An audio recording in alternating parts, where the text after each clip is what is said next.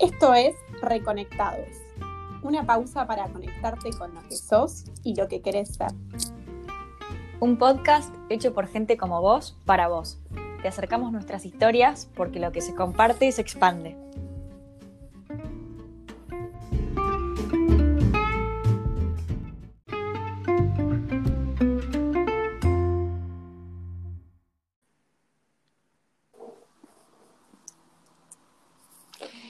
Hola, bienvenidos a un nuevo programa de Reconectados.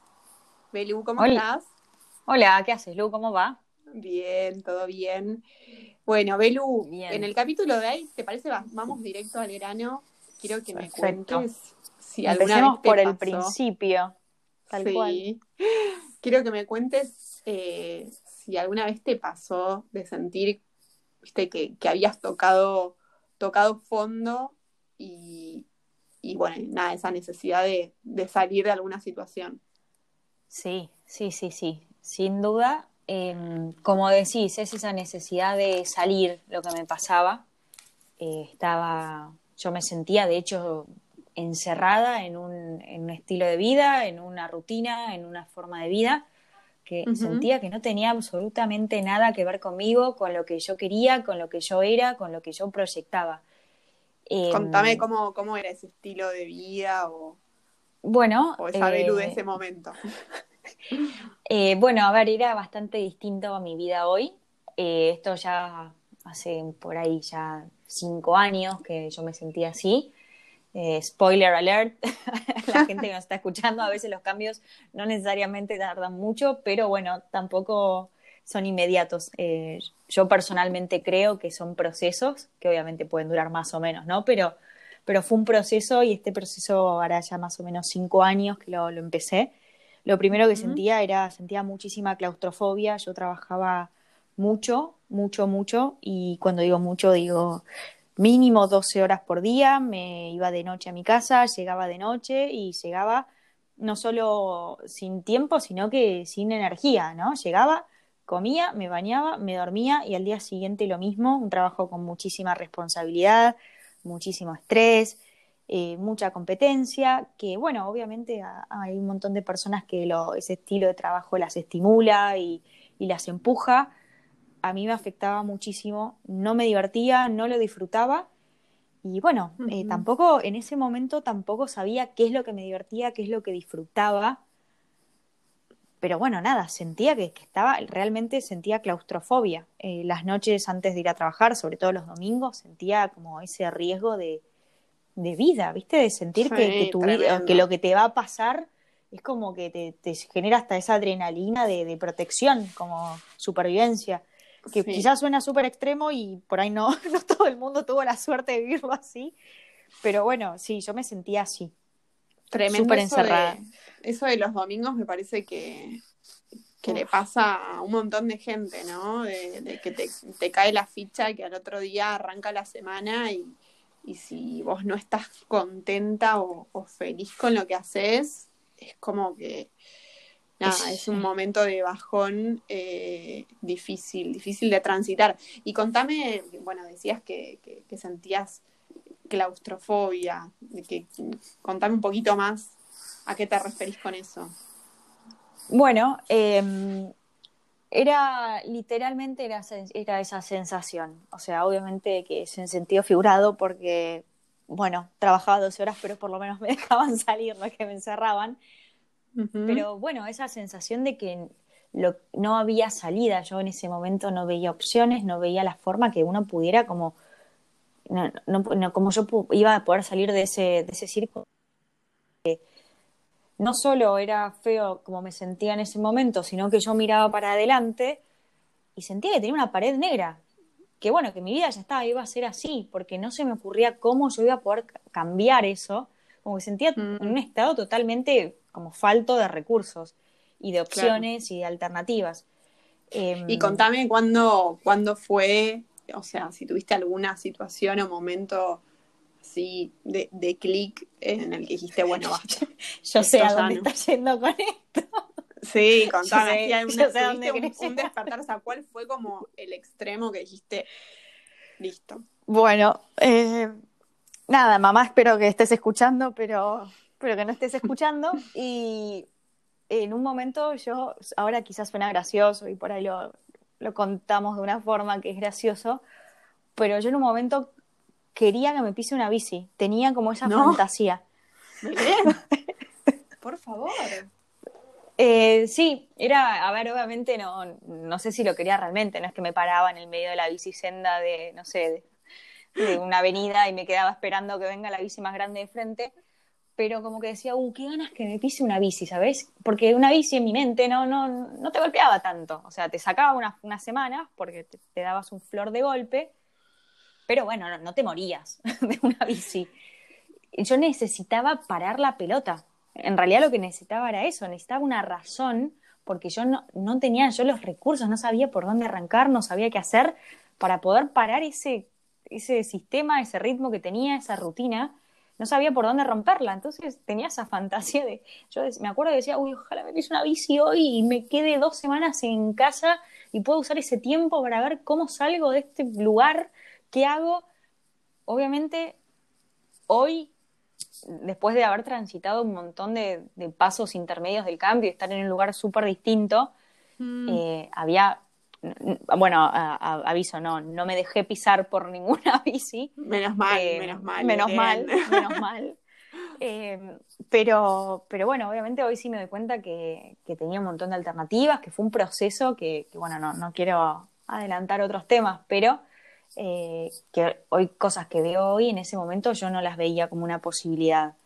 Y eso creo que es un aprendizaje fuerte y que con un par de personas que hablé, que quizás le pasaba lo mismo, por ahí a vos, bueno, también nos vas a contar tu, historia, em, uno realmente no puede ver un camino alternativo. Y no es una cuestión de mala predisposición o de ser pesimista o de no ser creativo. En ese momento que uno es como que toca fondo y se da cuenta que está en un lugar que no quiere estar y no siempre es fácil ver para dónde, para dónde se sale. a veces es bastante cuesta arriba. Bueno, no sé, Lu. Tal cual, sí. Si a vos te pasó algo similar.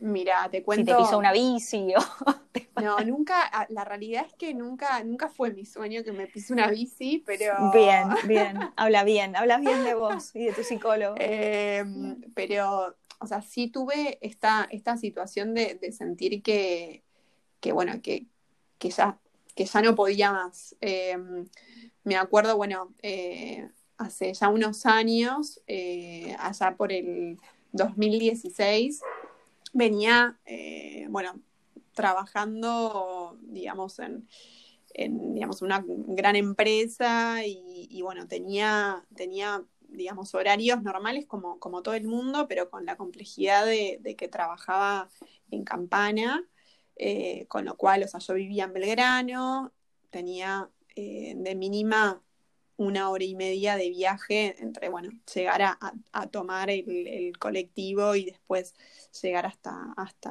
el lugar. Y bueno, así eran tres horas por día mínimo de viaje, ¿no? Y me acuerdo de sentirme tan agotada mentalmente. Em, y una vez eh, Panamericana estaba todo colapsado a paso de hombre y volvía eh, de la planta súper cansada y el charter demoró tres horas, eh, tres horas y media más o menos demoré en, llegar a casa y, y nada, y me dieron, viste, como ganas, ganas de, de llorar, porque fue pensar, bueno, no, pero en este tiempo yo podría, no sé, haber viajado a Pinamar, o sea, no, no, puedo creer, o sea, que, que, que, no, ni siquiera como ese tiempo que tenía por fuera del trabajo lo podía aprovechar. Ni hablar que, bueno, además de eso, tenía un ritmo más o menos como el que contás vos, o sea, de 12 horas afuera eh, y después por ahí tener que conectarme cuando llegaba a casa eh, como súper abrumada con el trabajo. Y te juro que mi felicidad en esos momentos, ahora uno se va a reír porque ahora está, está como de moda el home office y qué sé yo, pero mi felicidad era poder tomarme un día de, home office para ahorrarme el tiempo de viaje y poder destinarlo a, mi descanso, porque ni siquiera tenía tiempo ni ganas de, de, decir, bueno, me pongo a hacer un hobby, o bueno, nada, el ejercicio ya sabemos que no es lo mío, pero digo, no, no tenía como tiempo para, para conectarme con, ningún otro no sé, hobby o, pasión ahí guardada. Eh, ¿Alguna vez te pasó en retiro de, de, sentir alguna situación así también? También eso me pasaba cuando iba a Capital, o sea, no, no, lo culpo solo a Campana, ¿eh? me pasó una vez de, estar esperando no, mentira, desde estaba saliendo cuando te de bajás.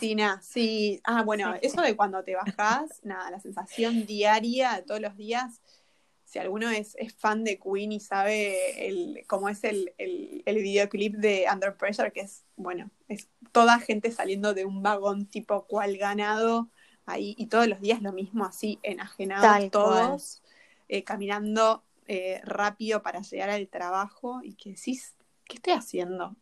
O sea, ¿qué hago acá? ¿Qué hago acá? Por favor, que alguien me saque esto. Eh, Creo que esos eran los principales momentos de, que decía, nada, o sea, esto, odio esto. Sí, te entiendo, eh, te entiendo mucho, yo lo viví y te quería interrumpir para, para hacer alguna aclaración, a ver qué, te parece. Que obviamente esto que nosotras vivimos, en realidad las circunstancias, bueno, sí, a ver, en general trabajar muchas horas a todo el mundo lo cansa, pero creo que lo que, no sé si vos coincidís que a vos te pasaba lo mismo, lo que a mí me, agotaba y me hacía sentir totalmente encerrada era que yo no le encontraba sentido a lo que estaba haciendo. Porque, a ver, eh, unos también hicimos cosas que nos apasionaron y que nos apasionan y que nos gustan y que con las que conectamos y decís, el que me ve haciendo esto me conoce exactamente quién soy, qué, qué tipo de persona soy. Tal cual. Pero creo que lo que es súper, eh, que te drena totalmente la energía, porque eh, es el hecho de decir, estoy haciendo algo que no tiene nada que ver conmigo, con lo que yo proyecto, con lo que yo quiero hacer, con lo que yo quiero dejar. Y no tampoco en un sentido tan metafísico, ¿no? No sé si todos vinimos a, ser la próxima Madre Teresa, pero sí todos tenemos un ideal del estilo de vida que queremos tener y de lo que la marca que queremos dejar. Tal cual. Y sí, sí, creo, Creo que, como que en, el caso de cada una fue distinto porque, porque lo que escucho, o según entiendo, en tu caso por ahí tuvo que ver con un despertar respecto de lo que, de lo que hacías en tu día a día el trabajo. En mi caso, no, me parece que como que escuché ah, algo así. En mi caso no fue tanto eso, eh, te estoy diagnosticando. Eh, en mi caso no fue tanto eso, sino fue más, eh, o sea, me gustaba lo que hacía, la verdad que siempre me gustó lo que, lo que, lo que hice en los distintos trabajos que tuve, pero fue más un tema de el, tipo de vida, o sea, me hacía mucho ruido el tipo de vida de estar eh, tantas horas afuera, eh, tantas horas viajando, viste, sin energía para hacer otra cosa. Y tampoco, a ver, si bien me gustaba, tampoco tenía la posibilidad, al no tener tiempo, de plantearme si eso era lo que me gustaba, o sea, como que hoy te puedo decir con el tiempo, que ya esto lo, analicé, que lo que hacía me gustaba. Pero en ese momento ni siquiera tenía el tiempo de plantearme, che, esto me, gusta, como vos decís, es que esté dos semanas en mi casa, así pienso si esto es lo que me gusta hacer o qué es lo que quiero hacer de mi vida, ¿no? Claro, sí. Así que creo Que, fue por ahí, creo que fue por ahí. Eh, y, bueno, contame un poco, a ver si, si te acordás brevemente qué recursos te, sirvieron ahí, sacaste de, la galera para, para, conectarte como con algo positivo y, cargarte de, energía nuevamente. Bueno, em, claro, esto está bueno porque esto tiene un final feliz y la idea es no, no solamente contarles que no me pisó una bici, sino bueno, cómo, cómo fuimos saliendo de, ese estado. Em, a ver, eh, esto no es ninguna receta ni ningún procedimiento, lo que sirve a uno puede no servir al otro, pero quizás lo que sirve a uno sí puede servir y ayudar un poco a empujar. Em, en mi caso, lo que empecé a hacer es, eh, bueno, em, primero y lo hice una prioridad, el cambio. Lo que me, un momento que me acuerdo que fue un poco quiebre fue que yo, yo escribo, como tengo por hábito escribir, escribir cosas eh, tanto personales como, bueno, otro estilo. Y abrí, un cuaderno mío y me di cuenta que hacía ya más de, esto fue hace cinco años, hacía más de cinco años para atrás de ese momento, que yo hablaba de claustrofobia, o esa palabra. Y ahí dije, bueno, evidentemente esta situación ya tus cuadernos estaban buenos para agarrarlos así un domingo a la tarde. Era como, qué, qué lindo esto que está escrito. No, no, no sabes lo que era, terrible. Te hacías una, no sé, un culebrón. Pero, pero no, terrible, terrible. Eh, pero bueno, me, me sirvió eso, me, impresionó darme cuenta que, porque también vas perdiendo noción, o por lo menos a mí me pasaba que no te das cuenta que hace mucho que quizás te sentís de esa forma. Y yo me, me di cuenta de eso, que hace un montón de años que ya me sentía igual y me di cuenta que, bueno, que uno, me sentía hace mucho tiempo así y que dos, no me quería sentir más así. Entonces que era momento de hacer algo y lo convertí en mi prioridad. Buenísimo. ¿Qué quiere decir eso concretamente? Porque está buenísimo convertirlo en tu propiedad, en tu prioridad, pero después te entran 14 mails por segundo en la bandeja de entrada y tu prioridad queda sepultada en la urgencia de la rutina. Eh, es hacer un esfuerzo consciente a decir, bueno, separar espacios o cuidar no sé, si yo sabía que había un libro que trataba sobre temas de cambio y sobre encontrar un poco más qué es lo que te gustaba, bueno, los mediodías me iba a comer a un lugar afuera y leía. Iba generando los lugares, iba generando momentos para empezar a generar el cambio. Empecé a probar cosas nuevas porque como no sabía lo que me gustaba, empecé a averiguar. Eh, no sé, vos, Luz, si quizás te pasó algo así o si algo distinto. Sí, mira, ese ese año, eh, bueno, arranqué a, estudiar coaching, que la realidad es que para mí, o sea, fue, fue muy revelador y me dio la posibilidad de ir analizando como distintos aspectos de mi vida.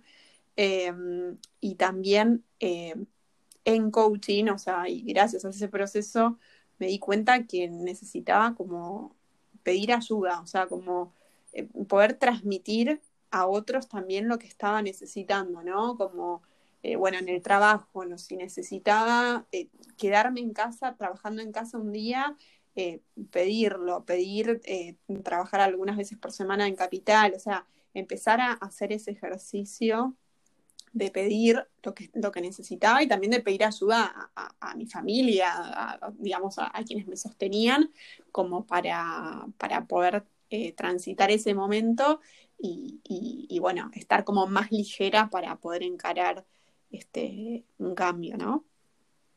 Sí, sí, eso es re importante. Eh, creo que, que está bueno darse cuenta que los procesos de cambio están bárbaros, pero que demandan mucha energía, demandan mucho coraje, demandan tiempo y que no, no hay vergüenza en pedir, al contrario. Si tenemos recursos y gente que nos pueda ayudar, ¿por qué no? ¿Viste? A veces es como que estamos chipeados en que tenemos que hacer todo solos y ¿por qué no hacerlo un poco más fácil y más ligera, como decís vos, para poder encararlo mejor?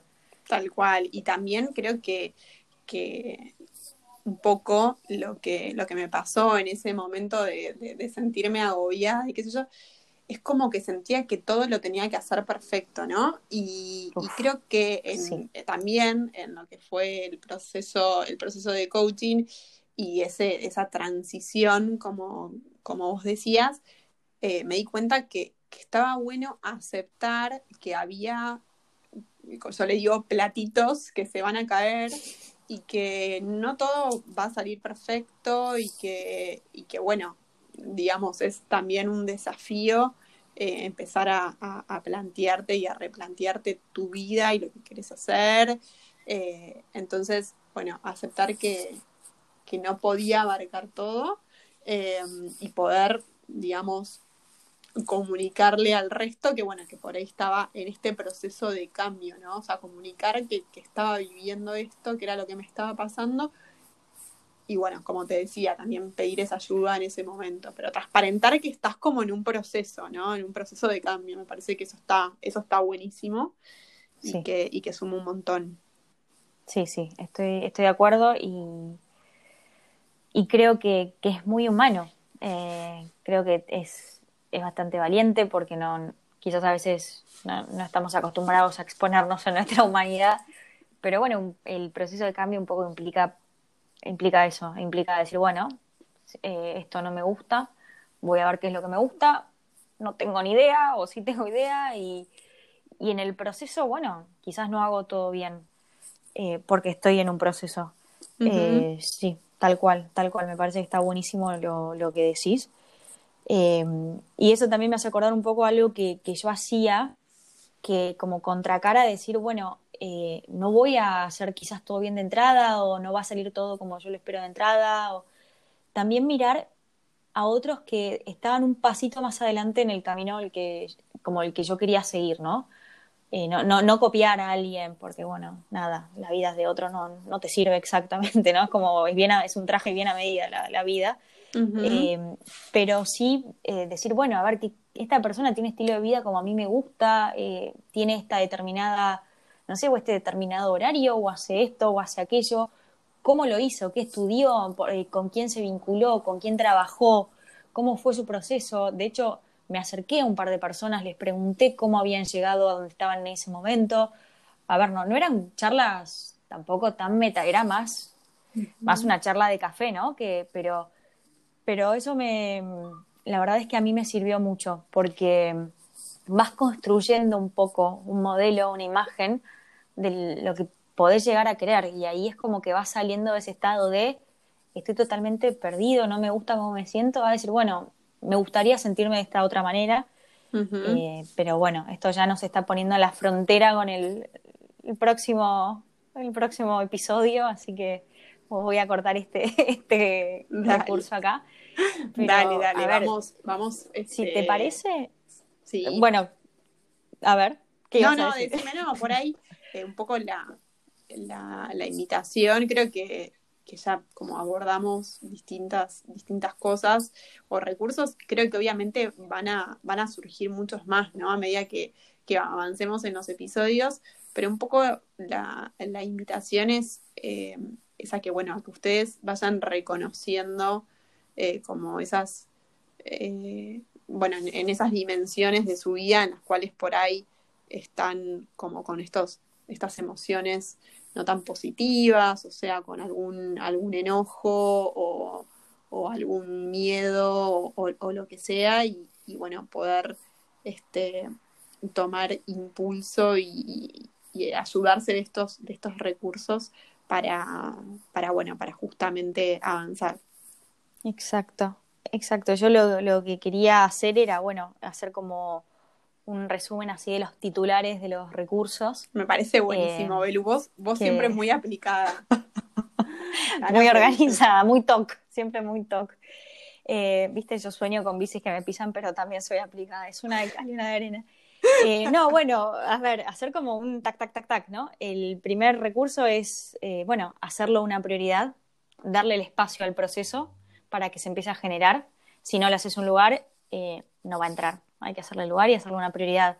Pedir ayuda, eh, ¿no? Cuando despedirlo, pedir lo que uno quiere, eh, manifestar que estás en un proceso de cambio y pedir que te acompañen, pedir que te banquen, eh, modelar casos de éxito y bueno, cerrarlo con el, el, que dijiste vos que a mí me pareció muy bueno, el tuyo.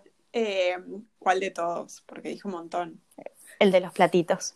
El de los platitos, bueno, eso de, de como, como les comentaba hace un ratito, aceptar que, que bueno, que no, no, podemos con todo, que somos humanos y, y bueno, y que, y que estamos, como, como bien decía Belu, transitando este proceso y que necesitamos de, de ayuda también de otros y que no somos perfectos, así que bueno, eso. Pero bueno, espero que les haya gustado este primer capítulo. Para nosotros fue una experiencia súper nueva, yo la disfruté un montón. Sí, pero qué eh, nervios también, qué nervios. Sí, sí, sí, espero que nuestra audiencia, mamá de Belu, mamá de Luchi, nuestros hermanos, eh, nos lo, hayan disfrutado.